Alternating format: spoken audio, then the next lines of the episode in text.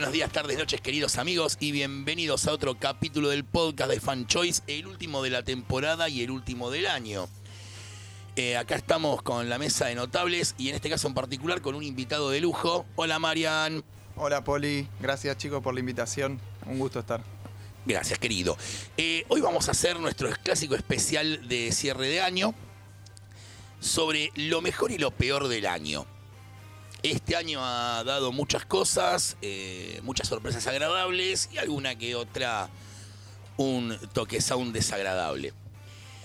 Así que bueno, eh, ya que tengo el micrófono yo voy a proceder a arrancar.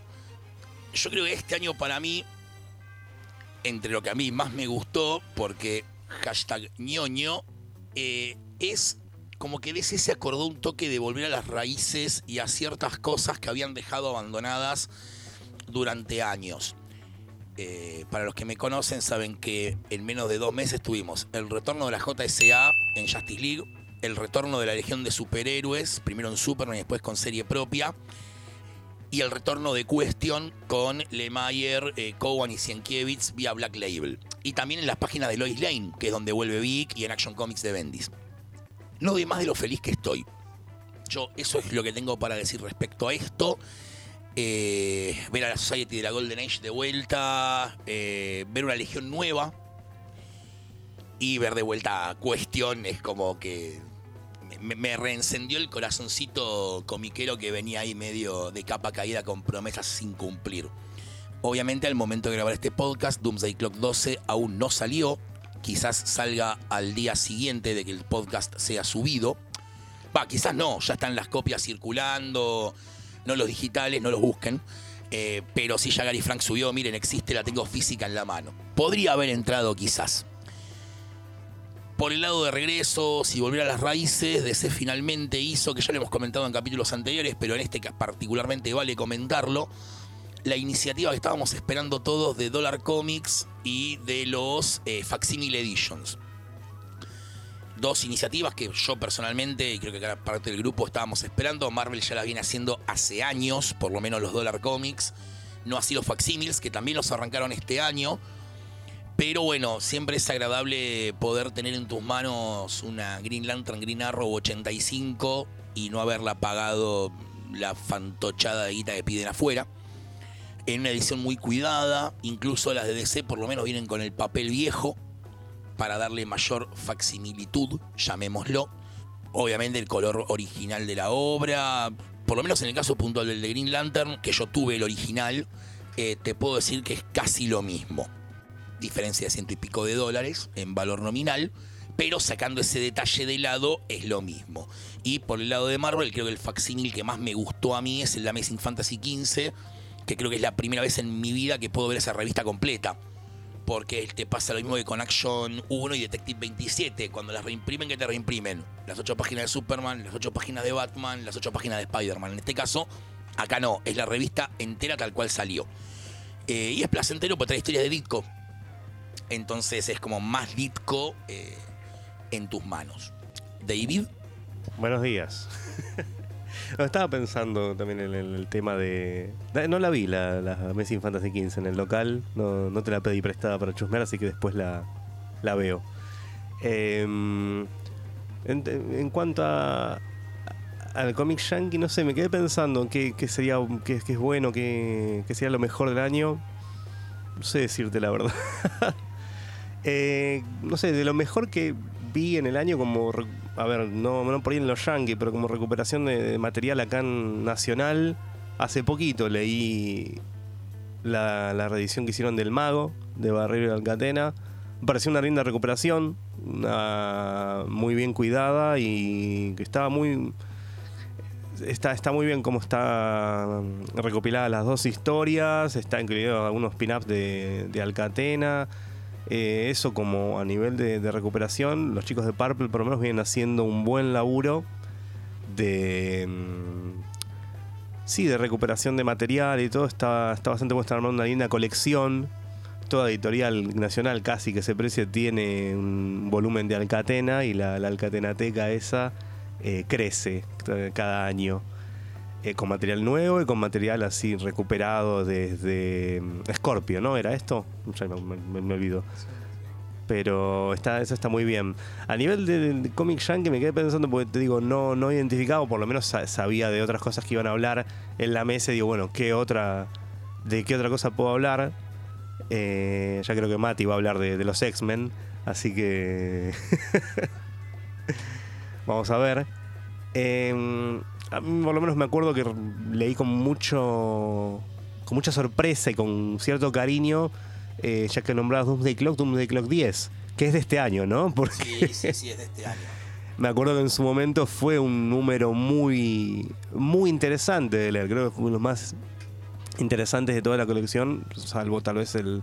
O no creo que se supere al 12, pero veremos. Eh, pero fue una linda, un lindo giro. No voy a spoilear mucho más porque es volumen que no ha salido acá tampoco. Pero que se verá, calculamos que el año que viene con suerte. Eh, así que ese número por lo menos fue, que me acuerdo, algo de lo más interesante. Capaz si pienso se me ocurre alguna otra cosa, pero eso por lo menos voy a resaltarlo, de lo, de lo bueno que ha salido. Nuestro invitado, Marian. Bueno, a- el tema de las reediciones nacionales me parece que es algo muy destacable en el año. En la Crack Bang Boom, en cualquier mesa había, en cuatro mesas había material reeditado de Quique. En todos lados. Y después se suman. Se suma Ernie Pike, se suma Asteroides, Belzarek.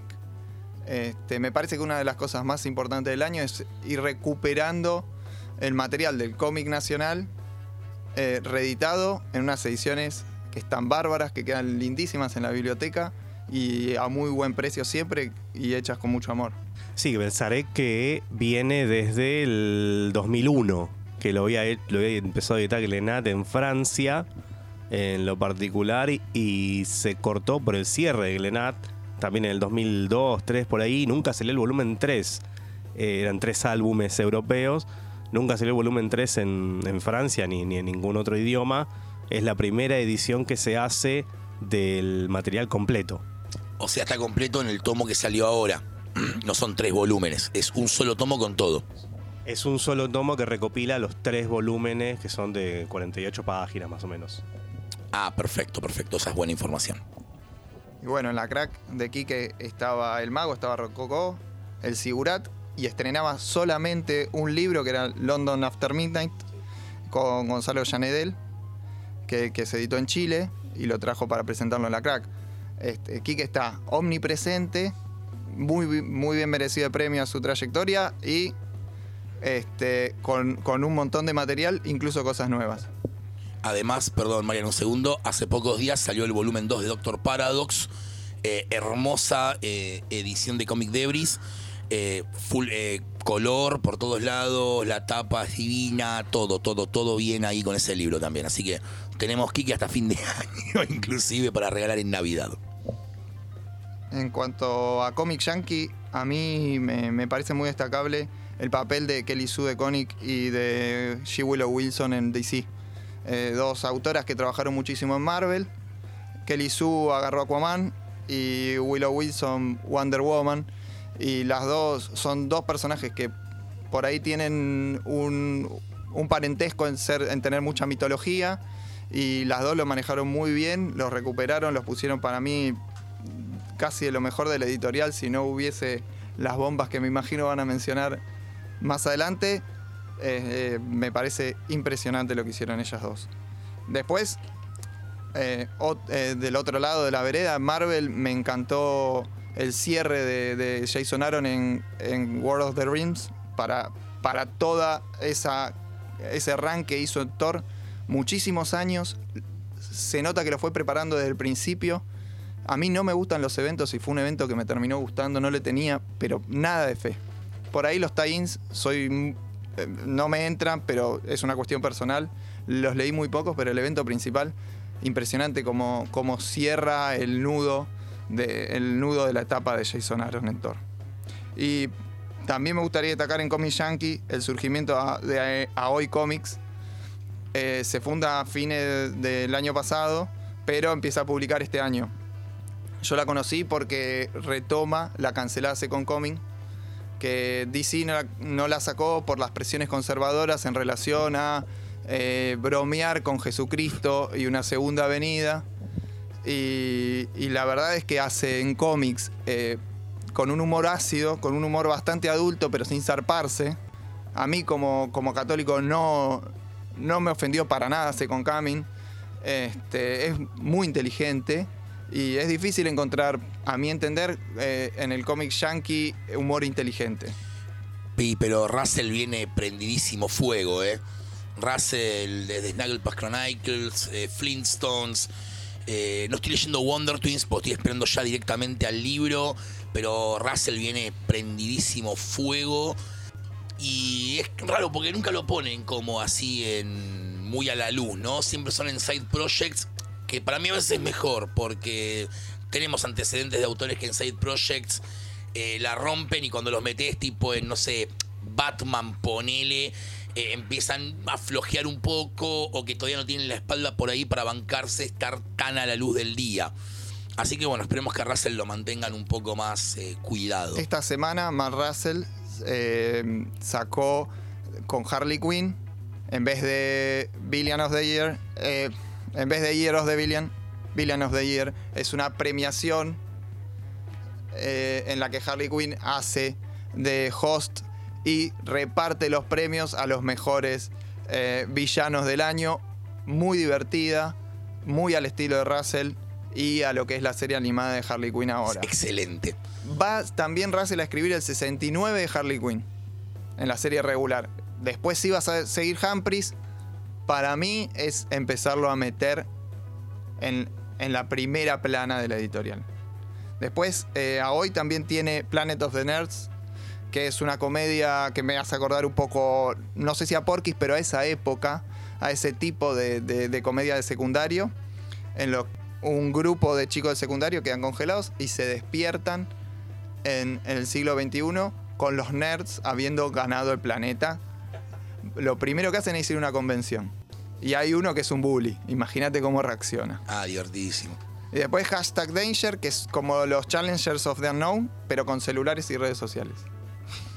Esa es la propuesta. Eh, más o menos, para mí lo mejor del año eh, entra en esos, en Bueno, esos lugares. yo me sumo con Ajoy con Wrong Earth, que es igual de esas del año pasado en realidad. Ahora salió la segunda parte, Dragonfly, Dragonfly Man, que es qué pasaría si el Batman del 66 y el Batman de Miller cambian de tierras. Es un despelote. Eso es todo lo que voy a acotar al respecto. Señor Alcaraz, a ver cómo nos sorprende con lo mejor del año. Bueno, vamos a hablar de Spider-Man. Bueno, ¿a, a- a quién engaño? No, Pretends to be shocked. sí. Creo que está de más que es el- decir que es el año de los mutantes, ¿no? El año de X-Men. Pero empezó medio curioso cuando yo empezó a, a retomar para atrás. Digo, bueno, a ver, vamos a ver las solis de enero para empezar a ver qué onda. Y me encuentro con el anual, el anual de la famosa vuelta de Cíclope. La famosa vuelta de Cíclope de la mano de Rosenberg. O sea, Mm. con todos los, los desmadres de Rosenberg que no, han termine, que no habían terminado y no terminaron un par de meses después. ¿No es de Bryson el especial? Sí, bueno, pero bueno, Ah. el... Ah, venís en el. Sí, en realidad te- es de Bryson con Extermination, que te Sí. lo tira ahí en, la, en las últimas páginas. Después viene el anual. Sí. Y, bueno, y después sí, sigue Rosenberg como queriendo meterlo ahí, sumándolo a la vuelta de Wolverine. Wolverine, Sí. el original, no Olman Logan. A Olman Sí. Logan ya lo estamos, creo que a esta altura del- ya, lo, ya lo habremos eliminado Ya ya totalmente. despedimos. sí, Sí. Eh, pero sí, muy, muy interesante. Ahí Mariano afirma con la cabeza Sí. que sí, eh, ya está. Ya está. Ya acabamos con. Sí. Igual creo que sigue, ¿no? Olman, Olman Quill, Olman Hawkeye Sí, o sí, ya lo. sigue, creo que está- o sea, creo que siguen esas miniseries, pero ya lo que es Olman Logan eh, se dio la, la banda y el bastón y dijo volvé Logan, está. tranqui. Y nu- nunca, nunca entró bien igual. Siempre entró como vos no sos el Wolverine, así que no, no iba a durar mucho. Pero bueno, me gustó mucho, eh, aparte de esa, ese anual, la verdad que es muy lindo. Si lo quieren leer suelto, es muy recomendable porque es- le dan un giro muy particular con un detalle a lo, a lo clásico, a una historia clásica de Cíclope, con un per- con, con o sea, vos lo lees y tiene todo, todo el sentido del mundo. Y le dieron una vuelta interesante a la vuelta. Si bien ya lo habíamos tenido que volvió, se fue, volvió, se fue de manera bastante crueles. Sí, le tuvo para la Sí, cachetada en sí. el último, el últimos cinco Eh. años, estuvo muy para la cachetada. Me pareció mucho, mucho mejor y mucho más orgánico que por ahí la vuelta de Jean Grey, que fue mucho más complicada y mucho más rara. Y creo que al día de hoy nadie todavía termina de entenderlo como volvió. Pero Cacheta- creo- sí, también ahí tuvimos una cachetada para Sí. Cíclope en la vuelta de Jean Grey, una innecesaria Sí, no, fue vuelta, como- y vuelta y muerte en cinco páginas, creo, de Cíclope. no. Volví, que encima te lo retoman. Volví cinco minutos y me fui. Fue, Sí, no, fue no. bastante duro. Y después ellos dos con, con Wolverine haciendo, teniendo que enfrentar ese mundo, porque aparte vuelven en una etapa de. creo que no es misterio de nadie que Rosenberg los tenía dándoles un cachetazo tras otro a los X-Men y ellos vuelven en medio de esa situación como a salvar las cosas, pero Mm. en realidad es como que. Y después, bueno, el famoso evento que no se podía, no se podía ir no se podía ir Rosenberg sin meter un evento, como, o antes de, de, digamos, el cielo, o, lo- o la, o la segunda avenida, o Sí. tercera, cuarta avenida, que, se, que va a ser Hickman, eh, con el evento de Edsman. Un evento que cierra, es un evento, bueno, es, es para venderte una mm, Age of Apocalypse 2, Sí, ponele a jornada y para ponerte este tema de las tierras, de universos alternativos, que en los Endmen siempre garpa, uno siempre lo quiere ver, lo lee, te puede gustar más o menos. Bueno, habla el que compró todos los TPs, ¿no, Poli? Afirmativo, señor. Este, pero bueno, no, no esperaba menos de usted, sinceramente. Pero bueno, llegando a. pasando todo ese tramo de subidas, bajadas, llegamos al advenimiento de House of Eds, Power of Eds, que. que nos tomó por. nos tomó por sorpresa. Nun- nunca había tanta gente sumarse a X-Men tan rápido, la verdad. Nunca vendí tanto X-Men en mi vida como en este momento. O sea, Gonzalo, viene- Gonzalo está haciendo señas raras de fondo, pero bueno. O sea, no- parece que los X-Men viene Claremont y Hickman vienen acá arriba. Están como peleando ahí. Y la verdad que, bueno, al día de hoy todavía seguramente hay gente que capaz que no lo leyó, así que, pero la verdad que es una muy buena construcción. Mm, Muy. Hickman hace algo muy bueno que es. Te toma todo, te arma toda la mitología, tiene toda la, construcción que hace Hickman con respecto a sus gráficos, a su historia, a sus cifras, a su qué vino antes, qué vino después, qué voy a tomar, pero no te desecha nada. Y aún así vos lo podés leer ambas historias, que en realidad es una sola conectadas, y la entendés. Eso, eso creo que es la- el mayor aporte. Ah, De vuelta, estamos escribiendo a X-Men. Hoy por hoy a alguien le das X-Men y te va a decir, uy, qué quilombo. Y creo que el valor real reside en que la gente fue, agarró esto, lo leyó y se copó y lo entendió y, sirve, sirve de punto de entrada a todas las series que hoy por hoy estamos disfrutando y que, y aparte, Marvel dándole la llave, la llave, hace lo que quiera con los mutantes y de acá 10 años, si es que no lo desechan antes, vamos a seguir hablando de la construcción de Hickman. Sí, igual el si no lo desechan es relativo. Yo creo que lo de Morrison se lo sacaron de encima más rápido de lo que pudieron y al día de hoy seguimos hablando del New X-Men de Morrison. O sea, o Claremont, como que lo nombraste recién también. Si bien funda todo, hay un montón de cosas que se hicieron los Dolobus eventualmente. Pero sin embargo, al día de hoy lo seguimos teniendo como el referente de X-Men. Yo creo que sí, Hickman, estoy de acuerdo con que entró en ese panteón. Los títulos mutantes están todos buenos y volvimos a la época de los 90, que para algunos no es bueno. Para mí era la identidad de los mutantes, que es, está todo interconectado. Vos podés leer Excalibur solo, pero va a referenciar cosas de otros títulos y vas a tener las llamaditas abajo que diga ver X-Force 1, ver Marauders 1. Y nada, o sea, e- esa sensación de universo coherente creo que es lo que siempre fue la identidad propia de los mutantes. De vuelta, por lo general rompe un poco las bolas, pero acá está bien usado. Eh, claramente yo creo más allá que los autores tienen voz propia en los títulos, yo creo que tiene a Hickman respirándoles en la nuca, eh, armando el plot grande. Eso o es un laburo de coordinación editorial de la puta madre y también es meritorio.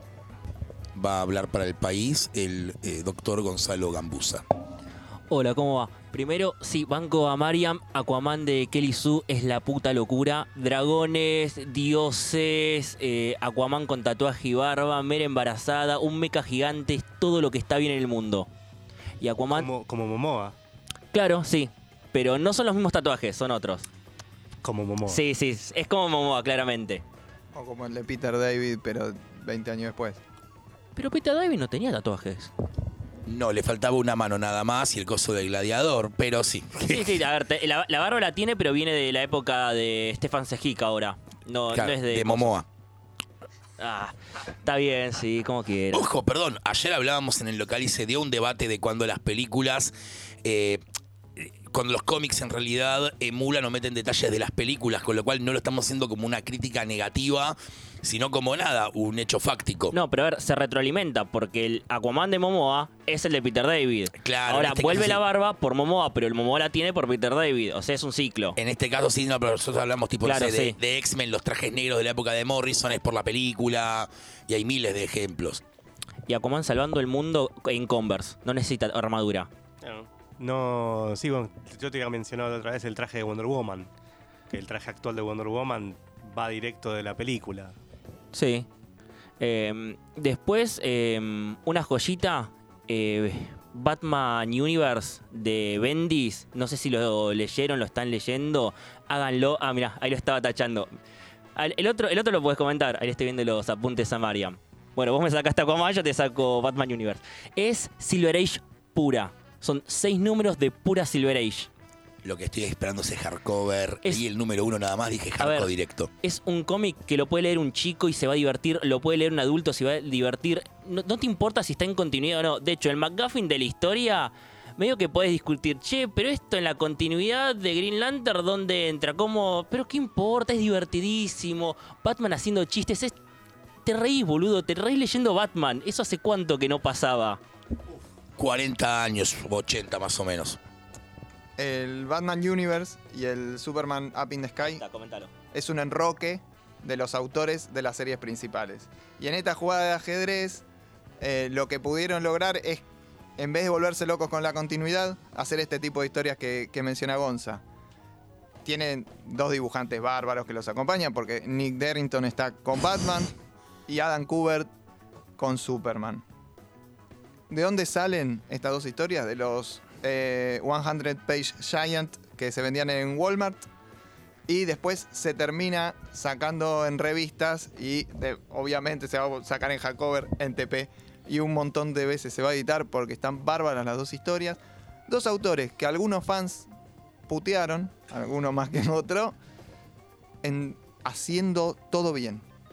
Bueno, yo ahora, perdón un segundo, voy a rescatar eh, una. A ver, para, para, para, que termine, termina vos, Gonza, termina vos, Gonza, que si no nos No, lo, lo- lo que iba a decir de Batman Universe es que se va a convertir en ese TP de, che, quiero leer Batman, toma esto, ya está. Sí. Es eso, es... De, de alguna manera es el espíritu de Brave and the Bold hecho cómic, OVNI, pero si con nos otra estás- estética. OVNI, si nos estás escuchando, por favor, eh, lo necesitamos urgente. Te va- se van a cansar de venderlo porque no Sí. tenés que saber nada. Punto. Es chiste tras chiste y referencia y diversión.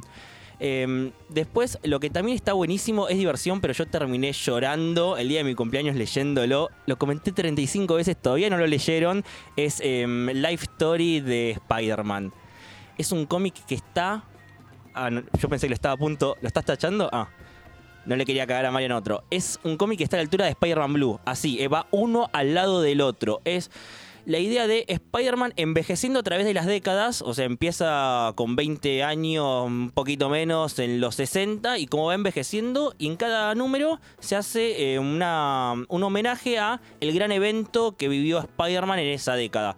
Eh, la saga del clon es si no es el mejor, tanto buenísimo, pero la mejor versión de la saga del clon que vas a leer. Si no leíste la saga del clon y lees eso, pensás que está bueno.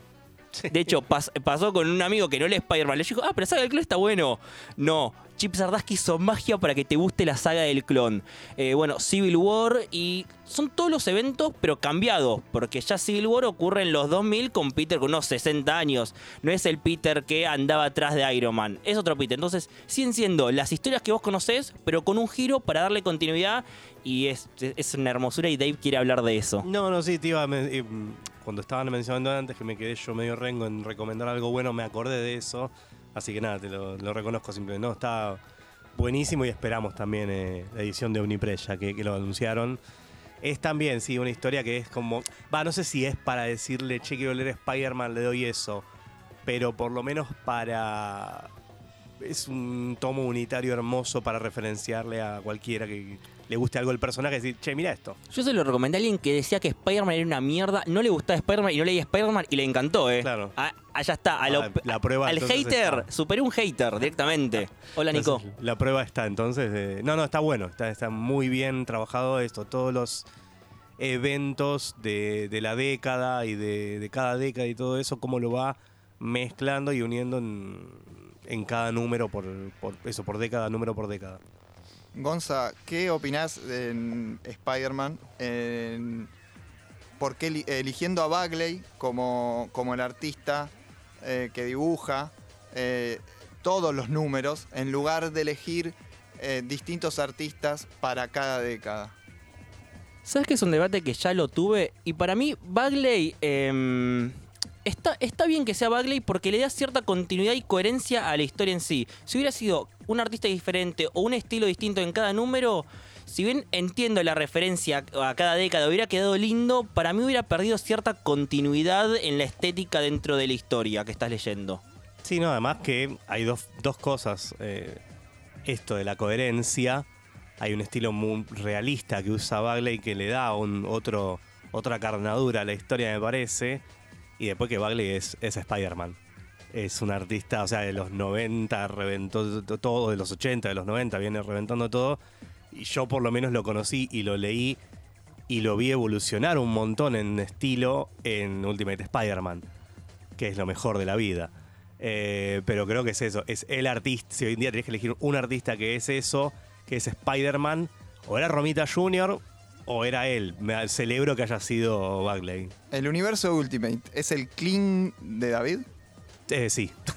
Sí, Eh, sí, a ver, no digo que hubiera sido malo la elección de cada número en estética, de hecho, hasta habría sido una cosa lógica de hacer. Me parece más jugado la de, aunque sean décadas y las referenciamos, la estética es una sola para contar la historia. De hecho, me parece más jugado que en, eh, no sé, en los 90 haberlo hecho al estilo McFarlane, Jim Lee, que...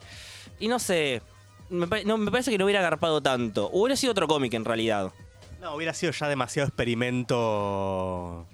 Demasiado experimento. Sí, además- Eh, me parece bien que ya es un experimento y una propuesta desde Sí. el guion que se mantenga, como digo, con esa carnadura en un estilo. Y además un dibujante como Bagley que es, es muy expresivo, tiene muy buena eh, caracterización y todo, eh, te, te rompe de otro lado. Hay momentos en que el guion te rompe desde el guion y el dibujo acompaña de una manera terrible.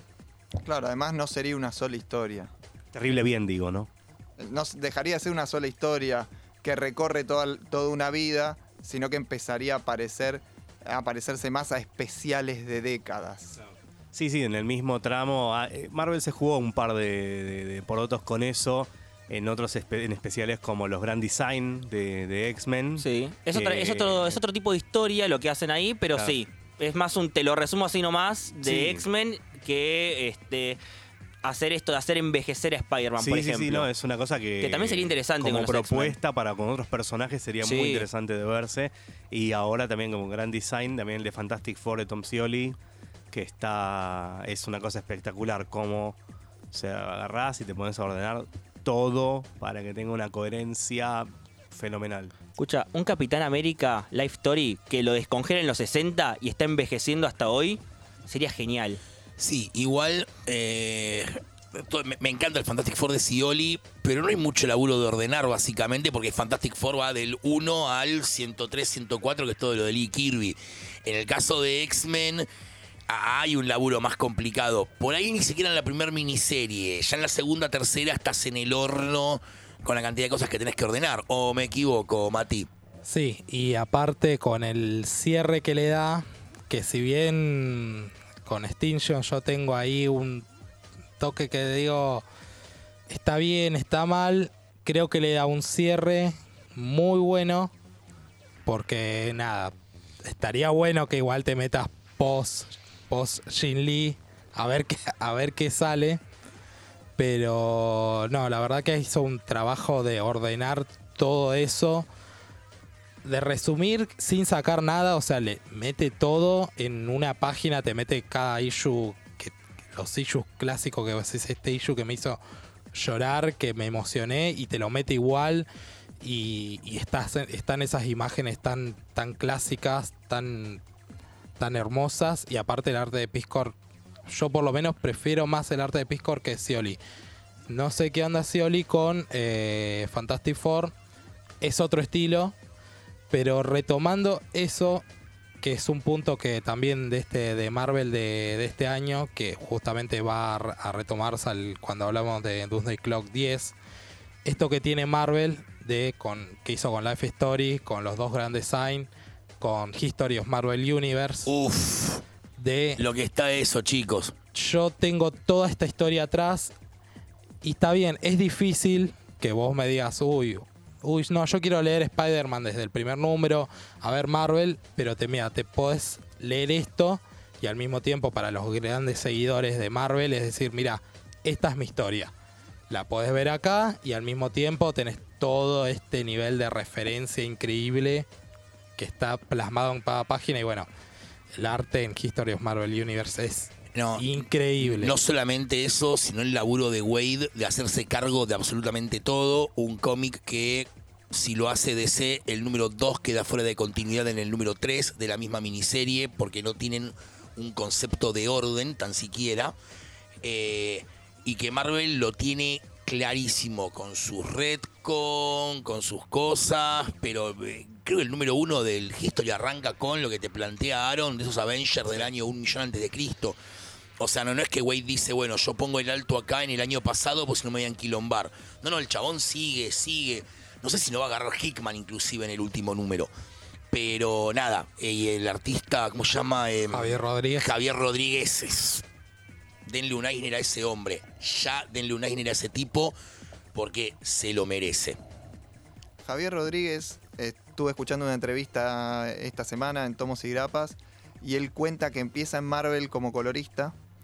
Al tiempo se enteran que dibujaba. Menos mal que se enteraron. Y como es más caro su cachet de colorista que de dibujante, porque entra a la editorial como dibujante, hasta ahora no se había coloreado.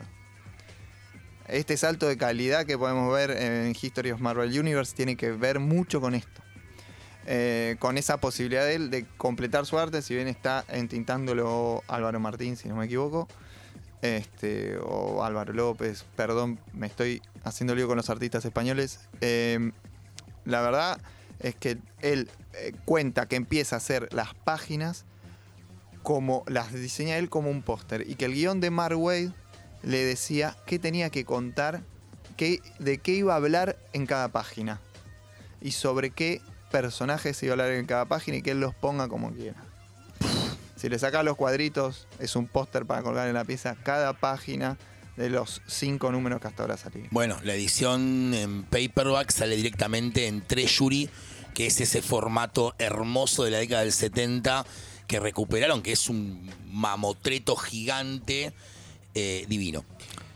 Sí, eh, Álvaro López, así no nos dicen en los comentarios, es el colorista, ya está. El entintador. El editador, perdón. Eh, después, no me parece que es lo mejor, pero es una joyita de destacar Superior Spider-Man, que yo pensé que no había forma que continuara bien, porque ya cerró la historia de Superior Spider-Man, pero está muy bien, es muy divertido. A Poli lo intento convencerlo porque no te gusta demasiado el guionista, ¿no? Ahora se me fue el No nombre. tengo nada contra Gage. No, no tengo nada contra Ah, yo- Gage. No. Ah, me estoy- me estoy estoy leyendo demasiadas cosas y bueno, hay cosas que las tengo que dejar para otro momento. Ya, lo, va, ya lo va a editar OVNI. Por, fa- por favor, es muy divertido. Es un solo de libro, leer. son 12 números. No veo por qué no un Excelsior Superior Spider-Man. ¿Me escuchan? Hola, hola. ¿Se escucha OVNI? ¿Se escucha bien? No, pero fíjate, acordate que los espías, vos, lo- todo lo que tenés vos son Ah, de DC tenemos de teorías Marvel. de espías. Sí. La teoría de Ah, pero espías son también. directo yankee, la puta madre. Buah. Y eh, para cerrar, para mí uno de los mejores cómics con los que más me divertí leyendo, Batman y las Tortugas Ninja 3. El primero, el primer crossover fue en el universo de Batman. El segundo fue en el de las Tortugas Ninja. Y decís, ¿qué hacen en el tercero? Crisis in the Half Shell.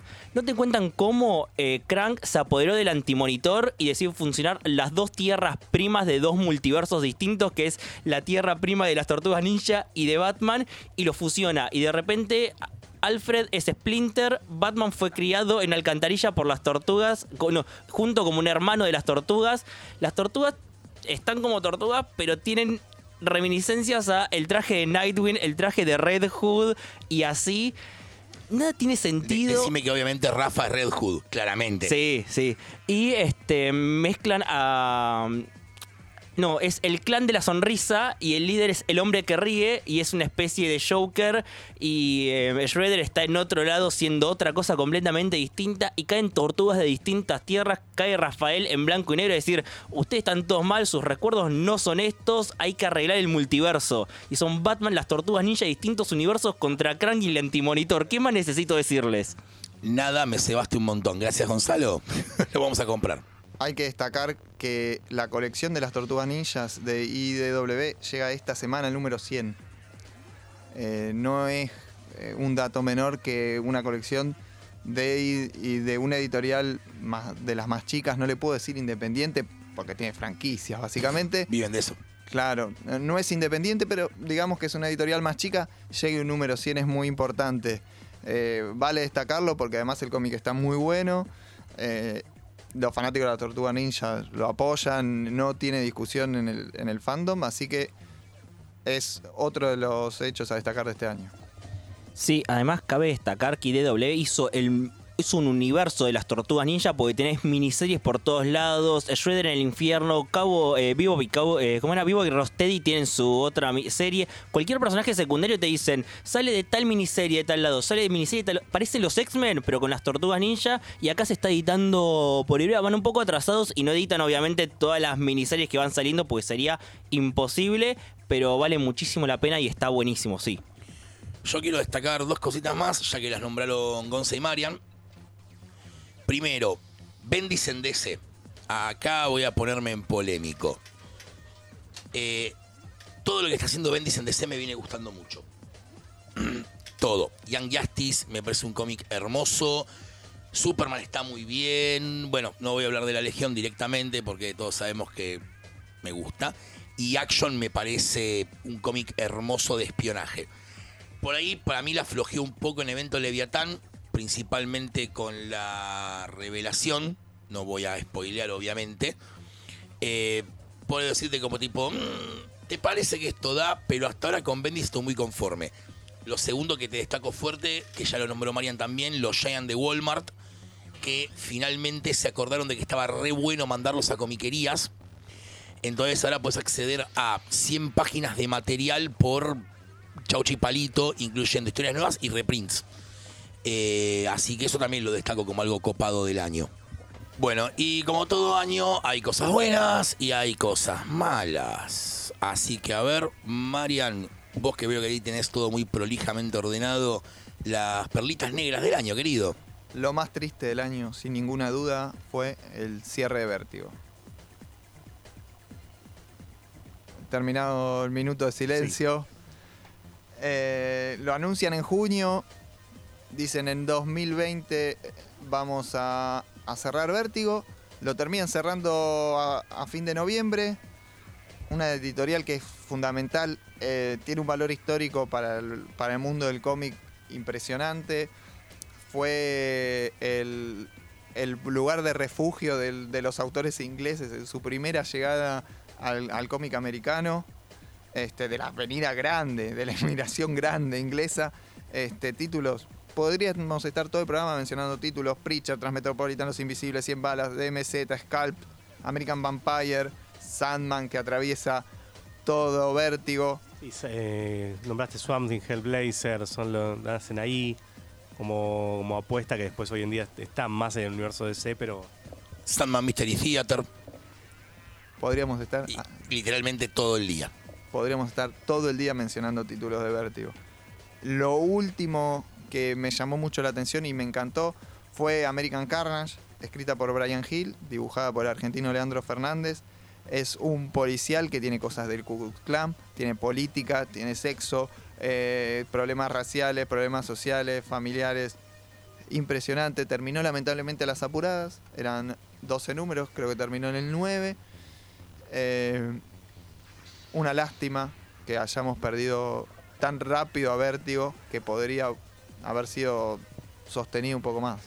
Sí, porque como hoy en día como lugar de experimentación por ahí más de de lo que fue Vértigo en un momento está más Image, me parece que ese lugar lo copó eh, la editorial Image en la última en estos últimos 20 años, del 2000 y pico para acá en cuanto a la experimentación de con técnica, con personaje, con guiones jugados. Sí, es verdad que, o sea, el espíritu que tenía en los 80, en los 90, capaz no termina de ser igual en Image, pero que, digamos, como que se fue como complementando, si no se podría complementado. Como que no le terminaron de encontrar en el relanzamiento que hicieron ese mismo espíritu.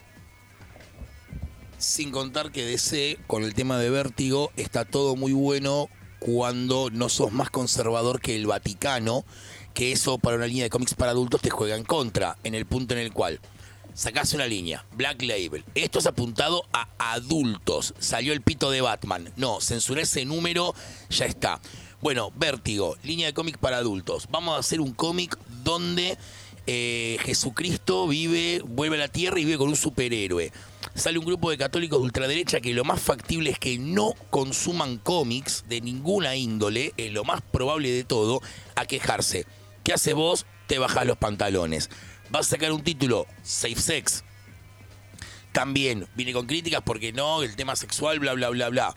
De vuelta, lo cancelás, lo retoma Image. No le das derechos a los autores. Vos creás un cómic para Vértigo, el cómic la rompe y después de lo que quiere con tu obra, hace la película, la serie y vos cobrás plata, pero creativamente pueden hacer lo que quieran y no consultarte. Puede salir bien, puede salir mal. Con lo cual, si no te lo vas a tomar en serio y lo vas a hacer de esa manera, por favor deja de desprestigiar a la marca.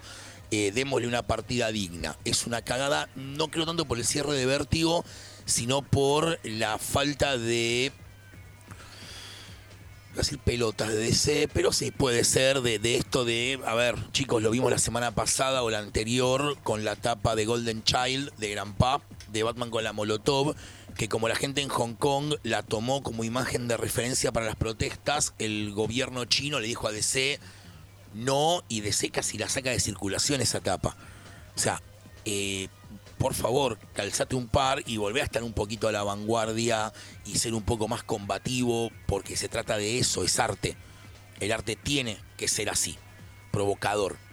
No, si vas a ser DC por demasiado conservador, bueno, nada, loco, todo bien, seguiremos leyendo superhéroes y listo, pero de- de- yo creo que están muy lejos de los años de el Hellblazer de, de Lano o, del Hellblazer de Ennis o de Preacher.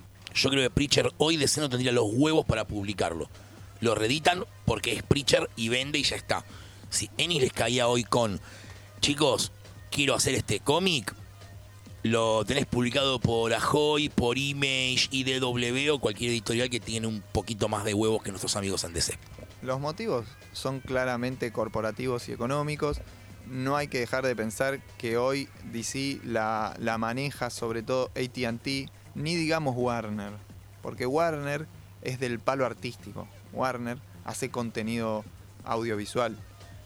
Eh, ATT es una empresa de comunicaciones que tiene contratos en todo el mundo, que tiene intereses en todo el mundo y que obviamente que va a ser más conservadora en su línea que una empresa que es de producción audiovisual y cultural.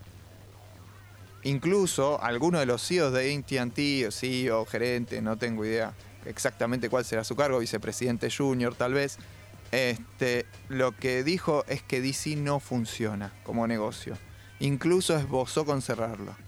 Uno de mis deseos para el 2020 es que la vendan a un grupo de artistas. Que DC Comics sea de los artistas o de gente que hace cultura, no de una empresa de, telecomunicaciones. Bueno, DC en realidad, eh, por lo que se dice, está a la venta. Hace rato. El tema es que lo que te venden de DC es la parte de publishing. O sea, vos podés hacer cómics de Batman. Tenés los derechos, tenés que hacer los cómics de Batman. No películas, no remeras, no y tenés que sostener la empresa solo con la venta de cómics. Es difícil. ¿Vos decís que podemos hacer una cooperativa entre varios y ahí compramos DC, los fanáticos, y lo manejamos Eh, nosotros? Fan Choice International, que es la casa madre de la compañía, están tratativas con DC, nos faltan 5 dólares de lo que piden ellos, pero bueno, eh, confiamos en poder conseguirlos a la brevedad. Si alguien tiene los 5 dólares, mando a Pato Feliz, Avenida Siempre Viva, y nada, se les darán acciones de DC. O FC, como le vamos a poner nosotros, Fan Comics. Bien, otra de las de las perlas negras y que por ahí esto es polémico, alguno puede estar eh, no no estar de acuerdo conmigo, el Batman Julas. Me cansó totalmente. Era un personaje que funcionaba muy bien en el contexto de Dark Knights Metal, que podría haber terminado ahí y no decidieron seguir sacando publicaciones con él. Aparecen dos o tres publicaciones por mes, o hasta te diría que hasta por semana, en una por semana aparece. Y está pululando por todo el universo. Es un personaje que está directamente sacado de, de los 90, traído acá. No se trabaja la profundidad. Tenés un lienzo en blanco para trabajar ese personaje, porque es Batman mezclado con el Joker. ¿Qué pasará por esa cabeza? Y cuando enfrentás el cómic, no lo trabaja para nada. Visualmente es hiper atractivo, las figuras que están saliendo son alucinantes, pero es un personaje que se queda en esa superficie y lo lamento muchísimo, pero es una de mis perlas negras de este año. Y la, última y la tercera, porque soy tengo más cosas positivas que, que negativas siempre, son los Avengers de Aaron. Este, ¿Por qué? También puede ser polémico porque no es un cómic que sea aburrido, que no tenga, no genere interés. Eh, la verdad es que le puede gustar a muchos.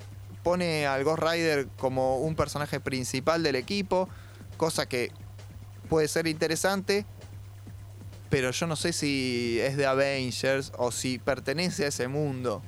No digo que tenga que haber una formación de Avengers determinada, pero es el protagonista de la serie Avengers. Claramente es el protagonista y gira alrededor de él la serie. No, yo lo ven- no la vengo siguiendo, por eso te estoy. Te iba a preguntar, para mí estaba en piloto automático. Leí el primer arco que se editó acá, o lo había leído en su momento algo, y después la dejé en piloto. para mí iba en piloto automático porque no sale, no resalta por ningún lado. No pasa nada. No pasa nada. Incluso tiene algunos aspectos que se le ocurrieron a Aaron que son interesantes, que es poner que es el liderazgo de T'Challa. Este, tenés cuestiones donde... Tenía la vuelta de los tres grandes, además. Él se encargó de decir, bueno, muchachos, la charla en el bar, se sientan y vuelven los tres grandes. Pero pasaron a segundo plano. Sí. La relación entre. eh, hay una relación entre Thor y She-Hulk.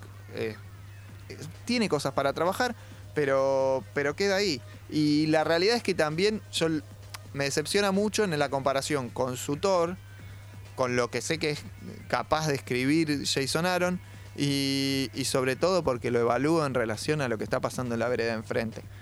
Eh, lo que está pasando con la Justice League. Empezaron con dos eventos que a mi criterio son, tienen, tienen similitudes. Eh, iba a meter la liga entre lo mejor del año, pero no alcanzó el tiempo. Bueno, la liga está entre lo mejor del año, no hay dudas. Indiscutiblemente.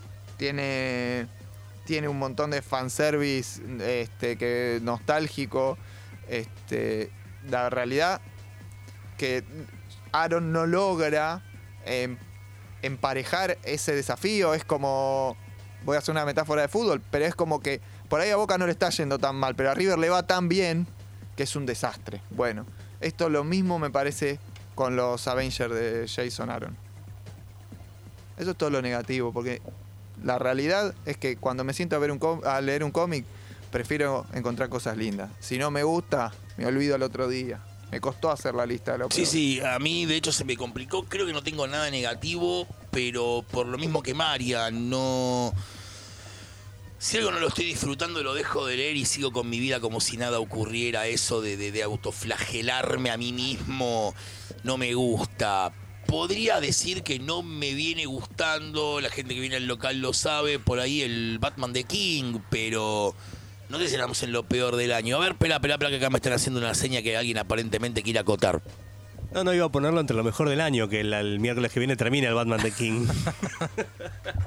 Bueno, Batman The King, Doomsday Clock, y es el capítulo final de la Liga de Snyder. Eh, pará, y arranca el evento este de Luthor contra el Batman que ríe. La semana que viene va a estar tipo onda digital a pleno a la mañana. De manera legal, por supuesto, ¿no? Todos descargamos de manera legal acá los cómics, ¿no? sí, excelente. Eh, sí, yo tenía para lo peor del año King del 58 en adelante, que es donde empieza el arco del pingüino, que para mí, después de las 50 hay un cambio de calidad, pero yo dentro de todo lo venía disfrutando. A partir del arco del pingüino, justo en enero del 2019, es donde ya empieza una debacle que no que no para y cae y cae y cae y Dave me está haciendo que sí con la cabeza mientras llora, mientras está llorando. Estoy llorando, acá me estoy secando con este cómic de Batman de King, eh, con el número último me estoy secando las lágrimas. Me lo hice traer exclusivamente en el coso con las lágrimas con el con Thomas Wayne. Bueno, a mí en general lo que me pasa es que si llego tan lejos en algo, en una serie o lo que sea, pienso, ya leí más o ya vi más de lo que me falta por ver y leer. Entonces lo termino por una cuestión de, de balance. Con Batman de King no, eh, terminó las pesadillas justamente y yo terminé de leerlo. Salvo por un número que lo rescato que es el 50 y... No, el 67. 67. La 67. continuación de Batman Elmer. Sí, Sí. de Lee Wicks, que es un número mudo. No, no, yo no puedo rescatar otra cosa. No, yo sí. Yo tengo dos cosas para rescatar. de ¿Del la Batman de King? Jorge Fornés, que es el, el- el hijo maravilla entre Mazukeli y Lee Wicks. ¿En cuál dibuja? Perdón. Eh, en el último número Ah, lo no lo dibuja leí, no, no. él y el anual 4 de Batman, que es una puta maravilla. Ah, no lo leí tampoco. Ya lo había abandonado. A ver, generó muchísima polémica el Batman de Tom King. A mí me parece que el autor era, tenía su primera experiencia en una serie larga eh, eh, y eso hay que tenerlo muy en cuenta cuando se lo juzga con tanta vehemencia, porque la realidad es que si vos decís, bueno, a ver qué escribió King antes, siempre eran 12, 12, 12.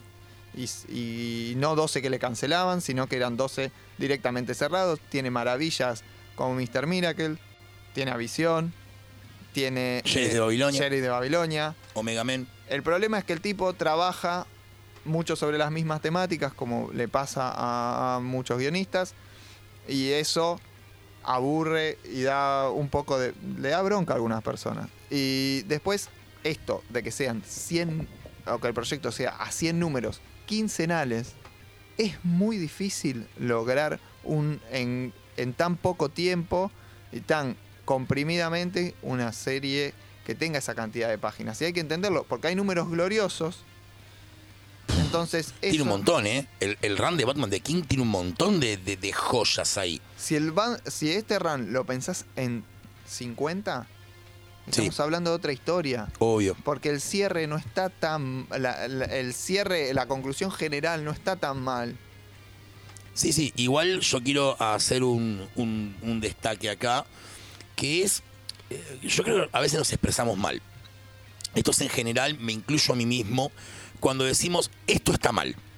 Es objetivo como ¿Por la mayoría está de las mal? cosas. No, no, la, la frase adecuada es, no me gusta. Sí. Hay cosas que sí están mal. Asesinar a un ser humano está mal, el nazismo está mal, cerrar vértigo está mal. ¿Sí? Estamos de acuerdo. Hay cosas que están mal por una cuestión mm, directa.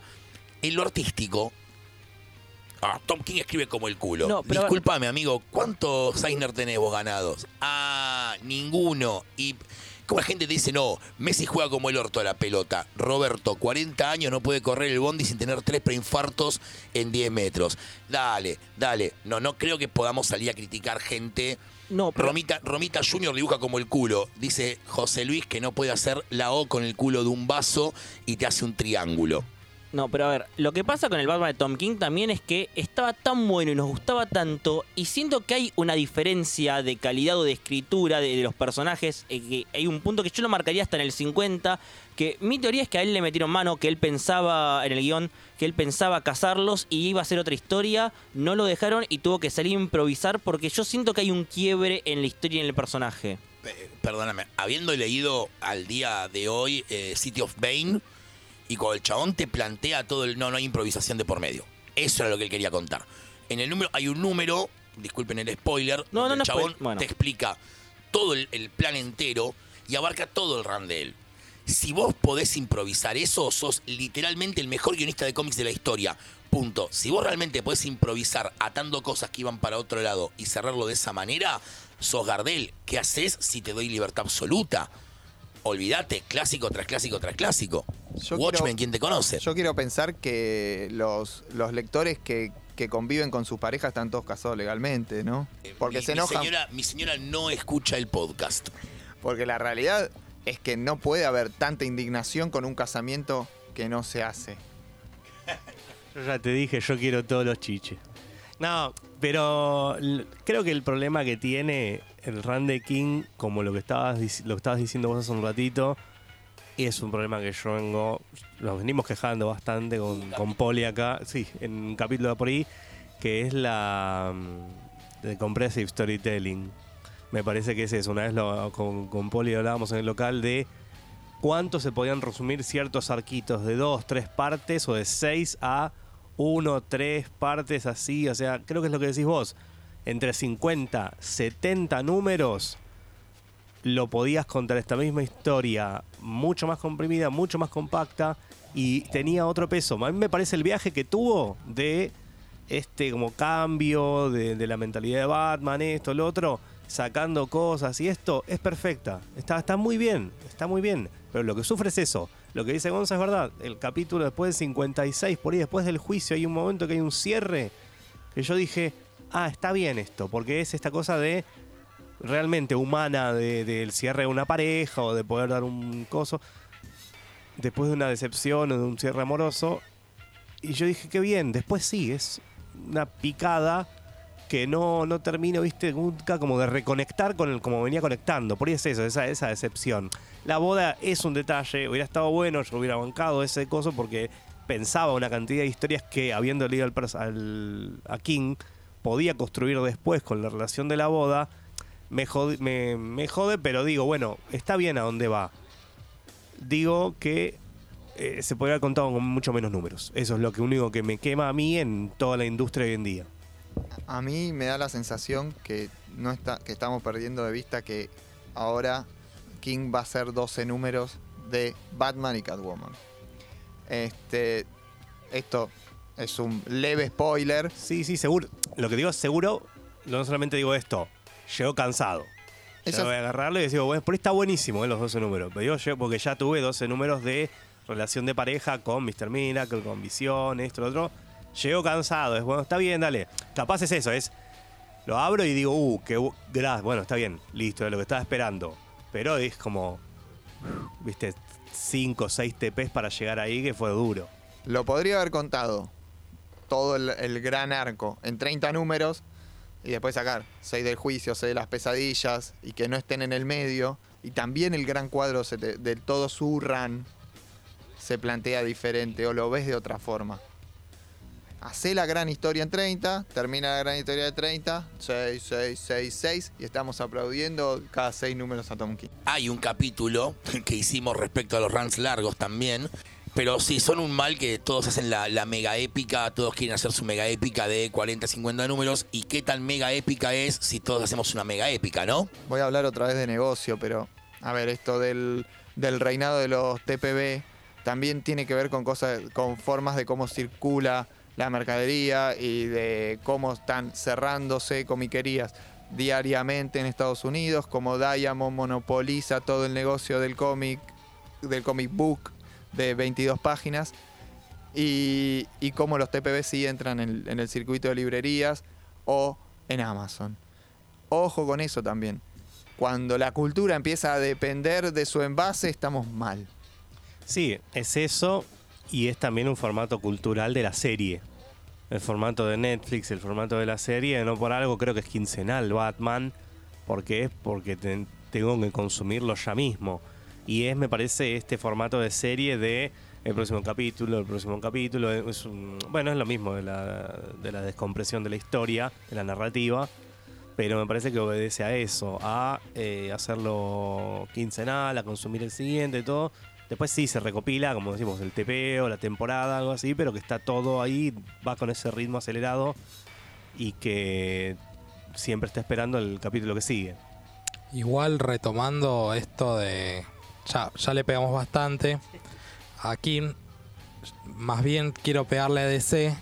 Me parece que lo malo de- del manoseo de- de- del RAM es esto que surgió con el número de vamos a hacer la boda, vamos a alargar el álbum de boda, vamos a hacer 80 variant, vamos a hacer evento en comiquería, las vamos a vender antes, te vamos a hipear tanto para después que salga. No, no, no. Espera, una semana, dos días antes saquemos una nota en un diario para avisar que no se van a casar porque nos van a matar. Me pareció tan triste y tan tan de poco criterio para una editorial que igual no me sorprende, pero bueno, me pareció tenías que hacer esto, tenías que llegar a este punto.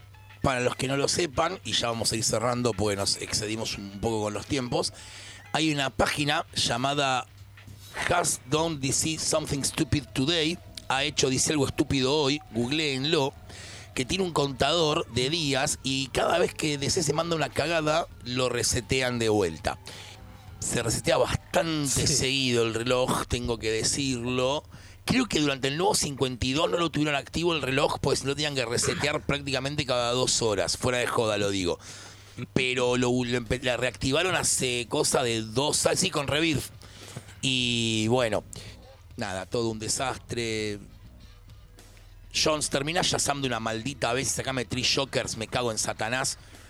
Tres series estás escribiendo, tres series y no puedes entregar una a tiempo. Eso era mi otro punto negativo de cómo el retraso en Shazam a mí me terminó arruinando la serie y ya no tengo ganas de leerla. Sumaría también el retraso de Doomsday Clock, pero no lo estoy leyendo, pero me parece una falta de respeto para los lectores un cómic que prometiste originalmente en 13 meses, que llevamos más de 24 más o menos. Estamos por cumplir dos. No, No, ya, casi ya cumplieron dos años. Son más de 24 meses. Una serie que tenía que- 25 meses contando que sale la semana que viene. Bueno, irán 13. Es casi el doble.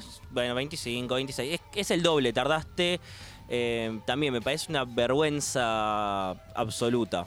¿No está teniendo algún problema Jones adentro de la editorial? Porque la realidad es que no... La, la, la posta, lo único que yo veo de Jones es que está haciendo una serie de televisión de Stargirl. Y está metido en la producción. Ya lo experimentamos con Gerard Way, con la producción de Umbrella Academy, que hizo que Doom Patrol se, se atrasara tanto que no tenía sentido con lo que estaba pasando en Milk Wars. Eh, yo creo sinceramente que si vos como guionista de cómics que tiene una serie regular en curso, ni hablar si algo como Doomsday Clock, te surge una posibilidad de hacer televisión, una de dos, o pospones el proyecto hasta que termines tus compromisos previos o se los das a otro guionista. Eh, el coescribir sirve para algo. Agarrás a otro guionista que sea de tu palo y le decís, che, dame una mano con esto porque no llego, la historia va para este lado, yo estoy como plotter y vos como dialoguista. Porque los que terminan pagando los platos rotos siempre son los fans. O sea, yo creo que en cierto punto un montón de cosas que están pasando hoy en DC a nivel argumental pasan porque no terminaron eh, Doomsday Clock. Cosas que se van elapsando, historias que van para otro lado, historias que van directamente. Legión. ¿Vamos con la Legión? Eh, Johnson me había prometido el retorno de la Legión clásica en Doomsday Clock. Se cansaron tanto de tener que estar esperándolo al chabón que dijeron a Bendis, relanzamos una Legión desde cero para lectores nuevos. Para mí es la decisión más acertada que podrían haber tomado en todo momento.